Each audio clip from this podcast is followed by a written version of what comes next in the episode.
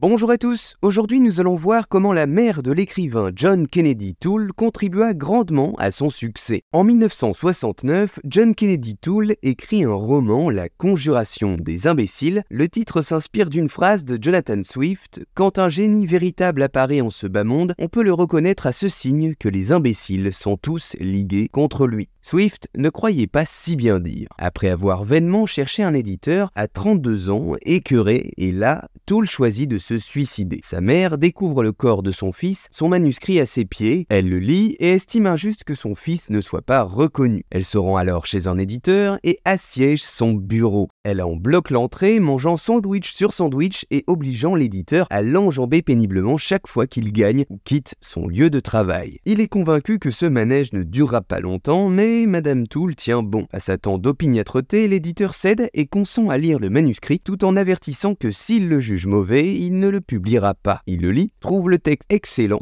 le publie et la conjuration des imbéciles remporte le prix Pulitzer. L'histoire ne s'arrête pas là. Un an plus tard, l'éditeur publie un nouveau roman signé John Kennedy Toole, alors que ce dernier est décédé, La Bible de Néon, dont sera d'ailleurs tiré un film. En fait, L'éditeur se reprochait tellement de ne pas avoir découvert John Kennedy Toole de son vivant qu'il avait fait main basse sur les tiroirs de son bureau et publié tout ce qu'il y avait trouvé, nouvelles et même rédactions scolaires. Voilà, vous savez maintenant comment la mère de l'écrivain John Kennedy Toole contribua à son succès.